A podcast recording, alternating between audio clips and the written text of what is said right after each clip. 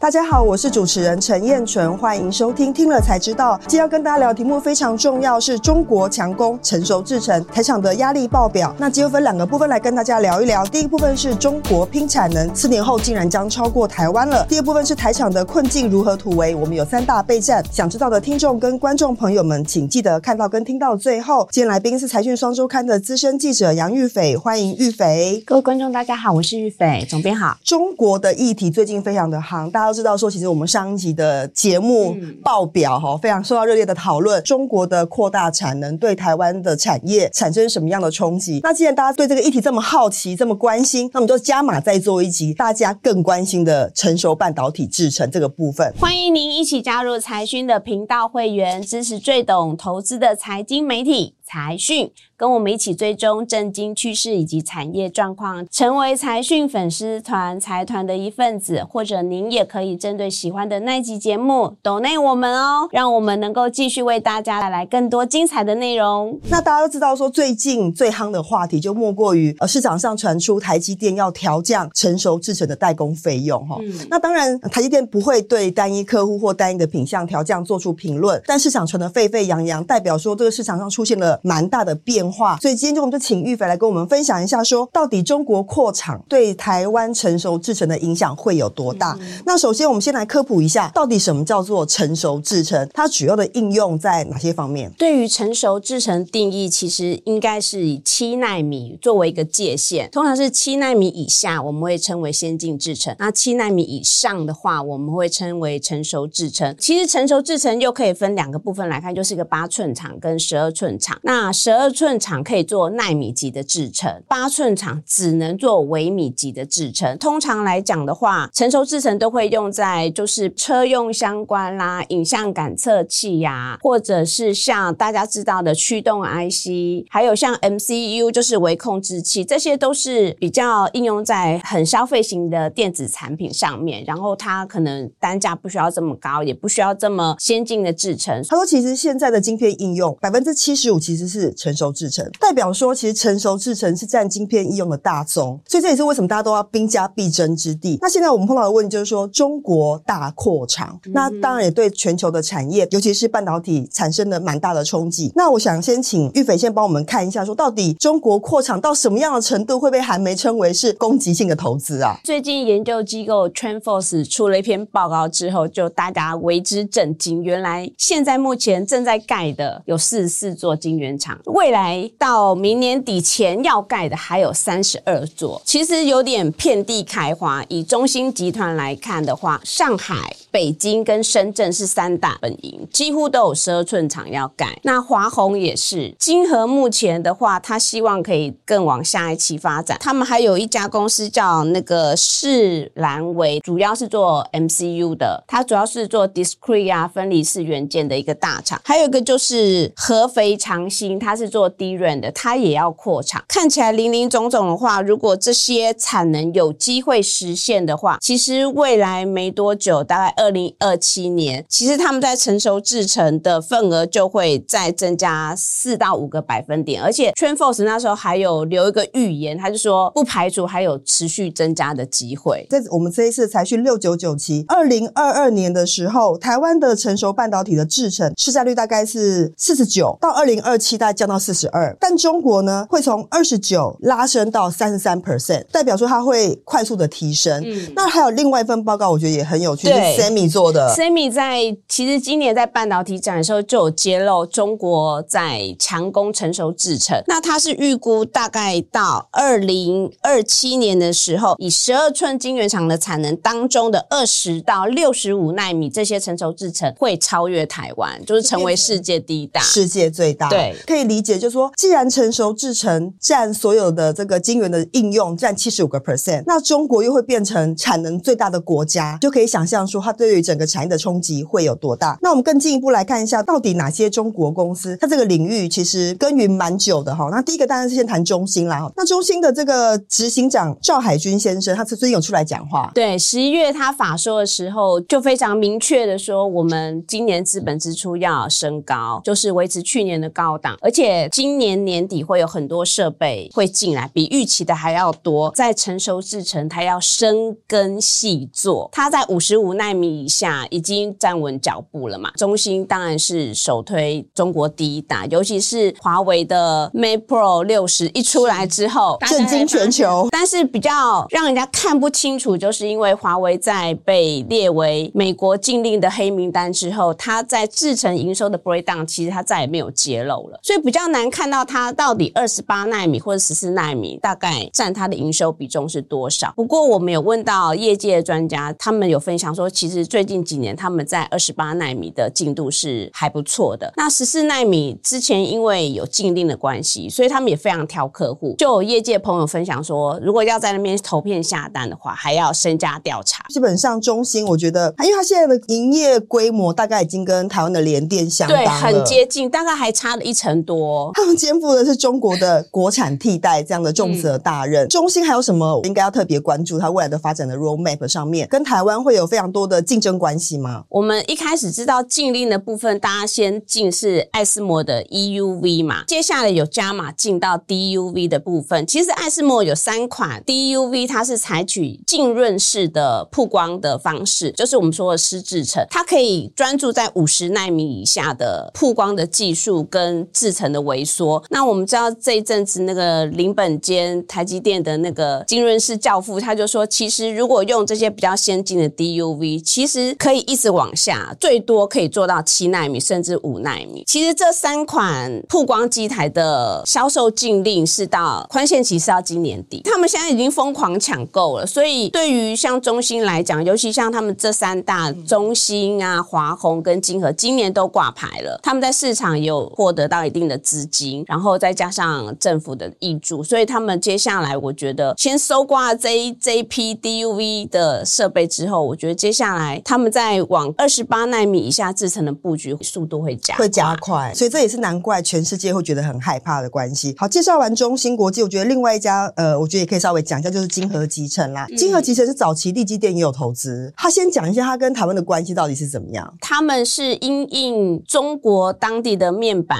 自主化嘛，所以为什么选在合肥？其实他们就离中国最大的面板厂京东方非常近，一连串的策略要扶植金河，就是专门锁定驱动 IC 做生产。跟台湾来比的话，因为台湾有很多是做立基型的低润，还有一些低润的代工，其实一开始应该是有一些区隔。不过二零一九年是一个很大关键点，就是那时候疫情的关系，成熟制程很缺，其实蛮多台湾的 driver IC 厂商开始在 survey 台湾以外的产能，那时候就是一个产能开始移动到中点对中国的关键时间点，逐渐把晶核的产能啊、制程啊的技术一直在在提升，因为台湾的订单开始转移过去。了解，那它跟立积电的关系可以稍微琢磨一下吗？目前来讲，晶核现在应该是于合肥政府那边主要掌握者啦。那立积电这边其实绝大部分的经营团队都已经回来，现在就是剩蔡国志蔡董事长。然后蔡董事长他其实也分享说，既然就是有一些设备经营的关系，他们也想把成熟制程做到最好。那另外一家是华虹，规模相对比较小。那其实我们可以看到，它其实都是零点三五微米制程，就是其实它相对是比较落后金和跟中芯。它做的大部分都是像 discrete 啊、MCU，还有像一些比较低门槛的一些非挥发性记忆体。如果以排名来讲的话，它的营业规模是相对比较小的，但是因为它也很积极在扩，然后它也希望可以做到九十纳米的一个境界，所以我觉得华虹也是关注的一个压力所在啊。或许可以先从最近的财报先来看一下，说到底台湾的成熟制程是不是面临到蛮大的压力跟挑战？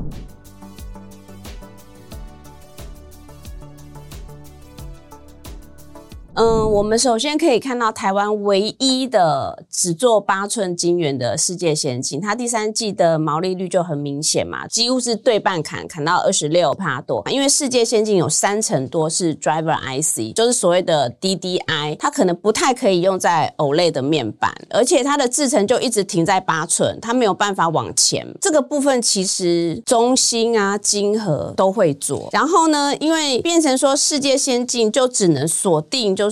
China 加一的市场，有些可能跟车用相关的比较 power，然后或者是应用在电脑相关的这些产品，它可以尽量留住在台湾生产。这就是以后到底世界先进那三成的营收要怎么去面对中国厂商这边的竞争，我觉得是是还蛮挑战的。对世界先进会是结构性的影响，所以看起来并不是短期的冲击而已。那另外，我觉得我们也可以谈一下利基电了哈，这部分可以请玉肥讲一下。因为利基电有蛮大一块的营收是记忆体代工嘛，第三季它转为亏损，其实一方面也有受到记忆体这边比较加动率比较差的影响。那未来我觉得利基电它还是会继续往前走，比如说二八纳米啊，或者是继续往到二十二纳米，至少记忆体这一块要先把它生根守住。未来利基电可以往更高阶的 DDI 发展，就像联电现在它有个专门否高阶 DDI 的产品，就是二十二纳米，这个是目前所有驱动 IC 厂商是非常 prefer，就是联电这个制程。可是我们可以 overall 来看说，因为像 Trendful 它的判断就是说，呃，这个台积电的八寸厂的架动率会跌到六成左右，对。但联电跟力积电更面临到的是五十保卫战，代表说这个需求看起来真的不是这么强劲哈。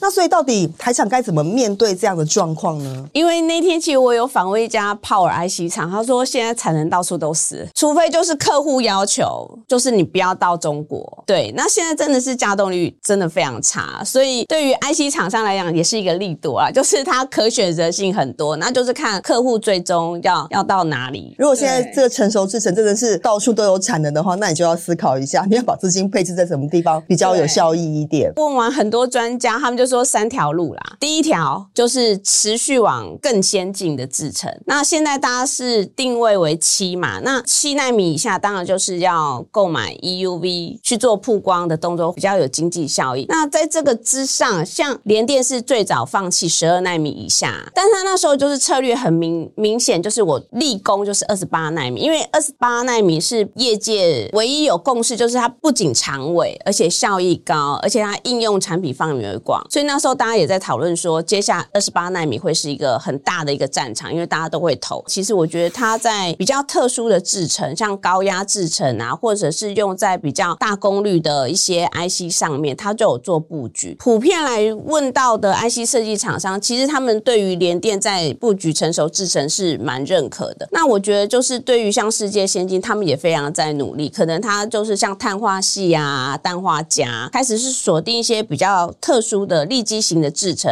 那是不是有机会未来可能在车用市场，嗯，或者是大家知道的一些 high power 市场去做一些呃蓝海性的突破，然后可以避开刚刚我们讲说三层多的那些杀戮战场。所以第一个当然就是持续的提升技术，第二部分就是刚刚玉斐提到的，就是要持续的深耕利基型的产品。第三个我觉得也请玉斐稍微谈一下，就是包括联电、利基电都要去日本投资。美国跟中国的地缘政治带来全球的供应链的变动，已经不是一天两天了，接下来可能还会持续下去。所以不管是像美国的客户，或者像有些部分欧洲的客户，那我可能就不要选择在中国投片。然后台湾现在就是比较处于地缘政治的一个风险带，所以为什么像联电，它可能选择去新加坡？对，然后那台积电其实它在熊本或者在德国，其实也都是锁定大概二十纳米以下的制程，像十六、十四或是二二。对，其实这些都是成熟制程。以后 China 加一这样的趋势下，我觉得台湾厂商或许可以抓住这个部分。对，那中国市场到底要怎么做取舍？我觉得，因为中国的产能接下来，我觉得只要时间，他们一定会起来。就是台湾厂商，就是刚刚就讲这三条路嘛，对，持续往更先进、立即，然后锁定囊 China 市场。了解。所以其实财讯的第六九九期，其实我们这一次针对中国大扩厂对于台湾产业的冲击，其实做了蛮多的琢磨跟详细的整理哈。有兴趣的观众可以到我们的杂志来看更多的资讯。那其实我觉得，呃，这个成熟制程的发展，未来现在面临到一个供过于求的情况，短期间势必会碰到这样的挑战，一定要调整啦。但到底未来会怎么样？哈，就到底产能会不会做得出来？到底厂商怎么样转型？我们会继续为大家追踪，然后也请玉斐带来我们第一手的消息。好，接下来我们要回复一下财团在《天和才知道》第一百六十四集车市的三。大变革，比亚迪强势来袭，特斯拉的毛利率创新低里面的留言。财团一号 Amanda 他讲说，比亚迪的销量迅速增加，已经进入了良性循环。它有个很大的优势就是它自己的三店都是自己整合的啦。我觉得这个是也算是中国请全力在扶持的产业哈。那所以相对来说，其实这次我们杂志也有提到说，汽车的供应链零组件台厂可能就会稍微比较辛苦一点。财团 Dynasty 他有分享说，下一代电池能否研发出来，决定了电动车未来的普及率。若是充电速度快、更安全、单位能量密度更高的下一代电池如果无法问世的话，电动车要取代燃油车还很早。读者非常的专业，他讲到了三个重点：电池规格到目前为止还没有办法